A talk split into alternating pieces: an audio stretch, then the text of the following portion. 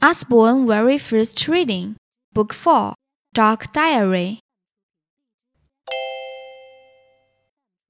Today was fun. First, I woke up Jock. I hid in a box and I beat a sock. We had our breakfast and went to work. I sat in a van and I did not yap.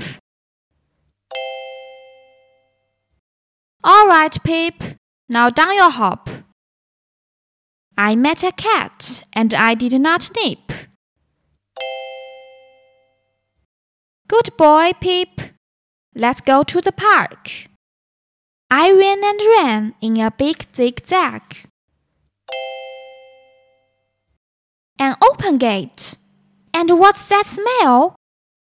I ran up a hill and Jock had to yell. Stop, Pip. That will make you sick. A can of fizz. I had a quick leak. Yuck!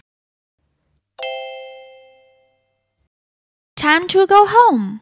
Also, I thought. I got on a bus, but Jock did not.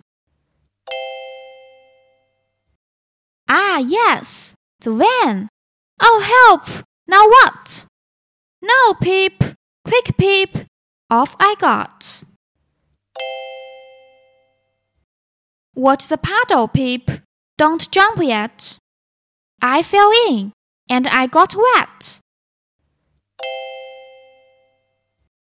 Bath time and supper time, boy, Jock said.